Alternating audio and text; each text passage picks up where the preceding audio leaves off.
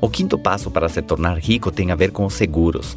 Isso significa proteger o seu patrimônio dos imprevistos. Eu conheço várias famílias que eram multimilionárias e foram à falência porque o pai ficou doente ou morreu. E eles não sabiam como gerar renda. O patrimônio foi sendo consumido pelos filhos, pelas dívidas ou simplesmente pelo nível de vida ou gasto que essa família já tinha. Por isso, ter um seguro de vida ou de saúde é fundamental. Você nunca sabe o que pode acontecer amanhã.